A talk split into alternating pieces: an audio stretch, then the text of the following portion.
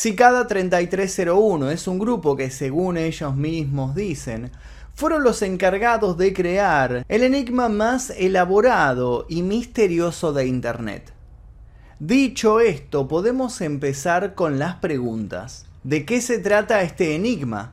¿Pudo acaso alguien resolverlo? ¿Cómo lo resolvió? ¿Para qué? ¿Qué hay detrás de todo este asunto? ¿Hay acaso reclutamiento de supercerebros? ¿Está la CIA involucrada? ¿Se trata de una especie de secta? ¿Activistas tras una noble causa? ¿Criminales informáticos? ¿Por qué todo se complica cada vez más? Pero antes de comenzar este video, ya que estamos hablando de internet de buscadores de la Deep Web, la recomendación de hoy es para Brave. Brave es un buscador de internet que es hasta tres veces más rápido y eficiente que los habituales y se los recomiendo especialmente a los que miran estos videos míos por celular. Como pueden ver me lo bajé ahí, lo tengo en mi celular. Además de esto, Brave bloquea todos los anuncios, te permite ahorrar batería en tu celular o tablet y tiene Tor integrado, por lo cual si querés hacer búsquedas privadas, hasta vos que te encanta buscar eh, cosas en la Deep Web y demás, bueno, lo podés utilizar ahí muy, muy fácilmente. Así que les dejo el link directo aquí debajo en la descripción y también en el comentario fijo para que se lo descargan y si lo hacen me ayudan un montón. Ahora continuemos con el video. Todo empezó de esta manera. En el año 2012 se publicó una imagen en un foro de 4chan. Era una imagen en la cual se leía el siguiente texto. Hola, Estamos buscando individuos altamente inteligentes. Para encontrarlos hemos creado una prueba. Hay un mensaje oculto en esta imagen. Encuéntralo y te llevará por el camino hacia nosotros. Esperamos con ansias conocer a los pocos que llegarán al final del camino. Buena suerte. El texto estaba firmado simplemente por cuatro números. 3301. El posteo era anónimo. Muchos miraron la imagen un largo rato pensando que se trataba de algún juego de palabras o alguna especie de chiste. Muchos releyeron las líneas más de dos o tres veces. Algunos sacaron una lapicera, un papel y empezaron a tomar nota. ¿El número acaso era una pista? Pocos fueron los que no se frustraron a las pocas horas y muy pocos fueron los que siguieron con la atención en el asunto pasados los días.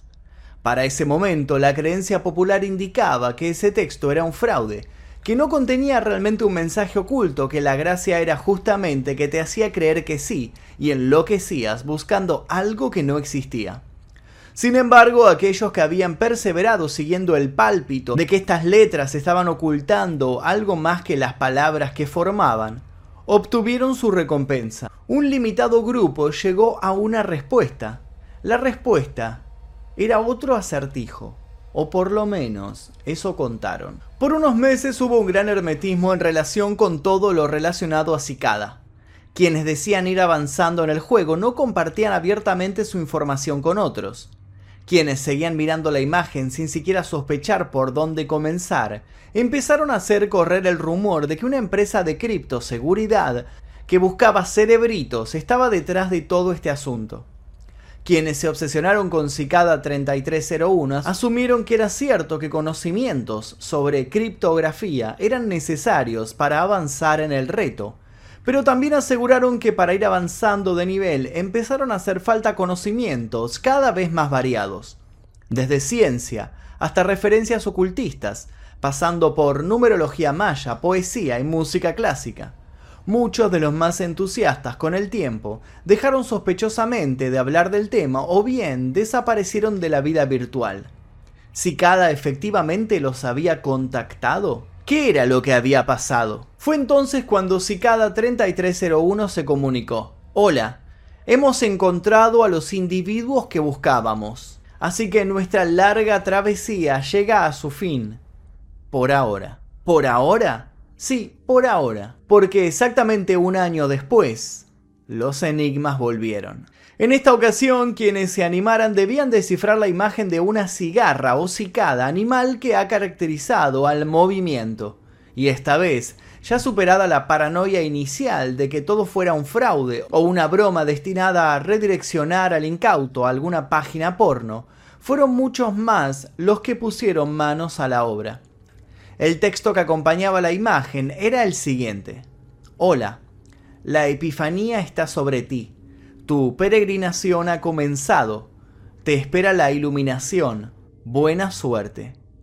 Nuevamente firmado con un 3301. Nuevamente subido por un usuario anónimo. Esta vez los resultados empezaron a hacerse de público conocimiento y rápido se generaron comunidades cuyos propósitos eran de modo exclusivo resolver las piezas del rompecabezas. Pero se abandonaron estos hábitos cuando trascendió qué le había pasado a Joel Erickson. Joel contó su experiencia decepcionado y también a modo de alerta. Joe es sueco y además es investigador de criptoseguridad en ese momento apenas pasaba los 30 años. Se había encontrado con el desafío del primer texto y no lo había dudado, sin imaginarse qué tan lejos llegarían las cosas. Abordar el rompecabezas llevaría a Erickson en un primer nivel a depender de una serie muy variada de habilidades, desde matemática compleja a cultura general sobre ficción especulativa cyberpunk, sin ir más lejos.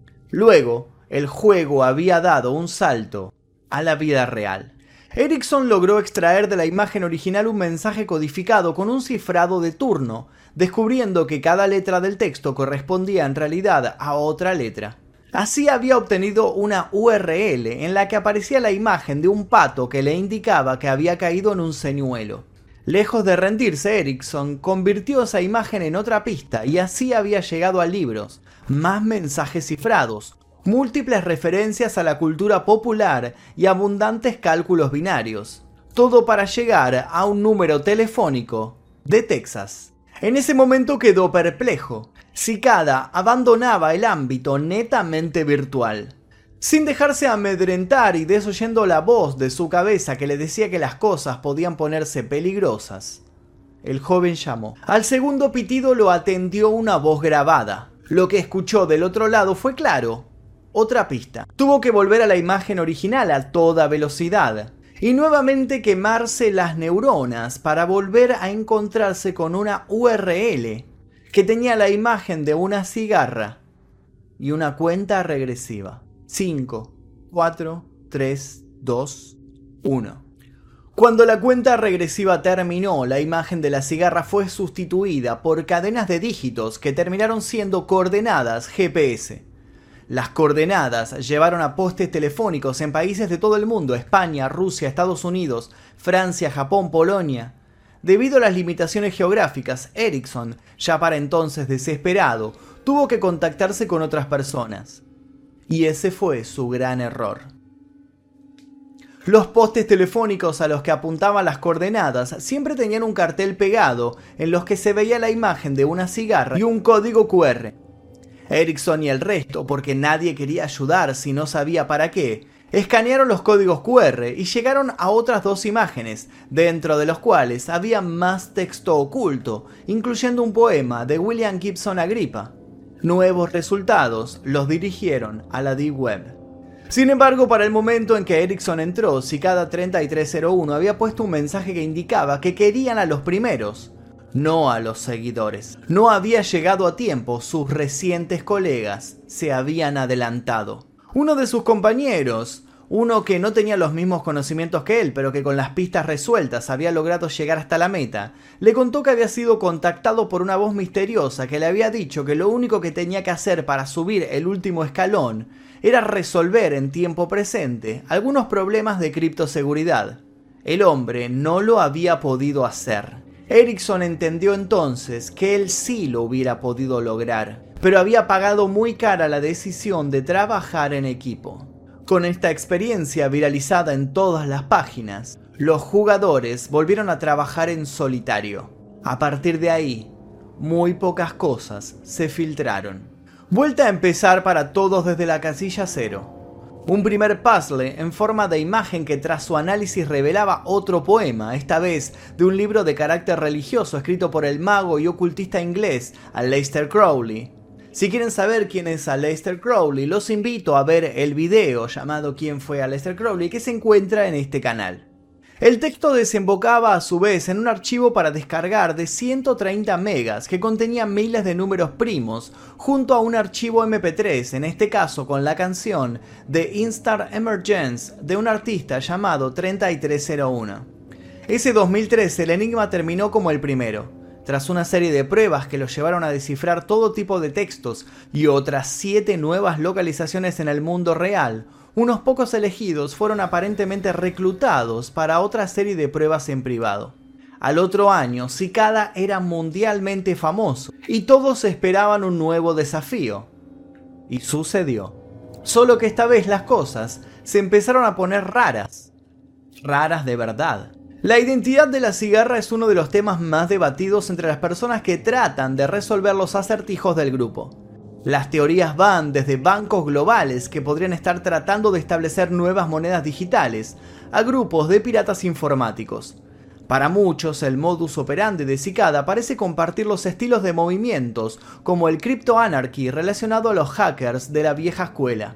Otras teorías apuntan que detrás de Cicada 3301 está la NSA, la Agencia de Seguridad Nacional, o la CIA, o el M16, el Servicio de Inteligencia Secreto. Se habló mucho también de que se podría tratar de un sofisticado juego independiente de realidad alternativa. Pero ¿por qué tan exclusivo? Se supone que han habido algunas fugas. Hay gente que asegura haber sido parte de Cicada 3301. Uno de ellos incluso filtró un mail en donde el grupo dejó un texto en el que se describen a sí mismos. Todo el mundo nos ha preguntado qué somos. Podemos decir que somos un grupo internacional, que no tenemos nombre ni símbolo ni listas de miembros. No tenemos un sitio web público y no nos hacemos publicidad. Otros apuntan a que la cigarra es un símbolo esotérico asociado a varias sectas. Una de las teorías más investigadas es la que dice que Cicada tendría que ver con una facción radical desprendida de una organización llamada la Orden de los Nueve Ángulos. Esta tendría la finalidad de contactar a través de la Dark Web a futuros discípulos preparados para desatar un caos cibernético.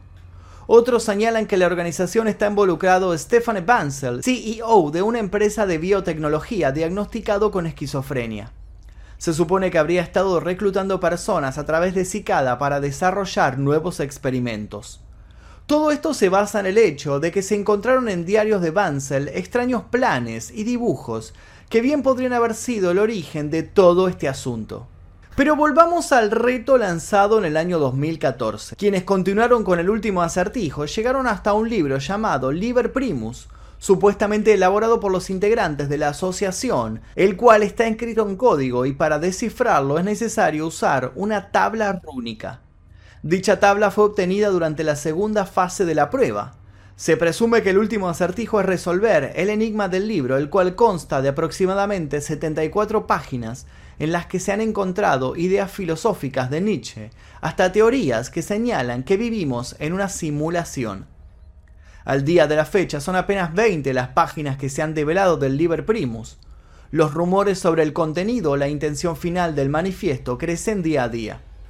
En 2016 Cicada hizo un breve comunicado donde lo único que señaló fue que aún se debía resolver el enigma del libro.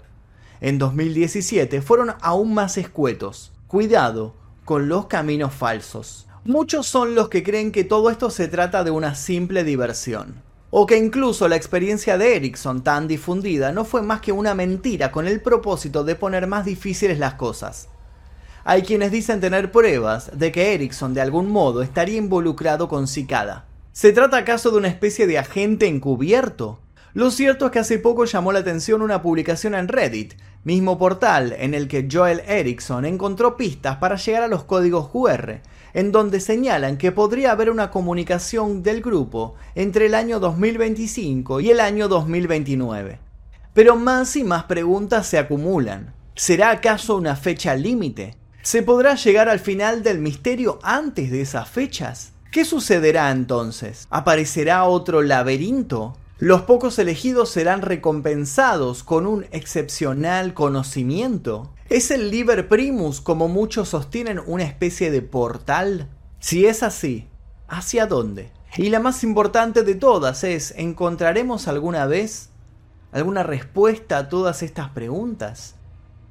Hasta aquí el video del día de hoy. Lamentablemente es un video que no tiene un cierre porque como ustedes saben este misterio sigue vigente sigue sin aclararse. Así que si tienen algún dato más para compartir o participaron de alguna de estas búsquedas de acertijos, los invito a dejar su experiencia aquí debajo. También los invito a dejar su like, activar notificaciones y escribir alguna sugerencia en los comentarios sobre algún caso que les gustaría ver en este canal. Las personas que aparecen a mi costado son los miembros del clan Mephisto, todas estas personas que tocaron el botón que dice unirse aquí debajo, eligieron algunas de las membresías y ahora son parte del clan y tienen acceso a estos videos sin censura, sin publicidad y 24 horas antes que el resto. Sin nada más que decir, les dejo un par de recomendaciones para que sigan haciendo maratón y me despido. Mi nombre es Magnus Mephisto, nos veremos seguramente en el próximo video. Adiós.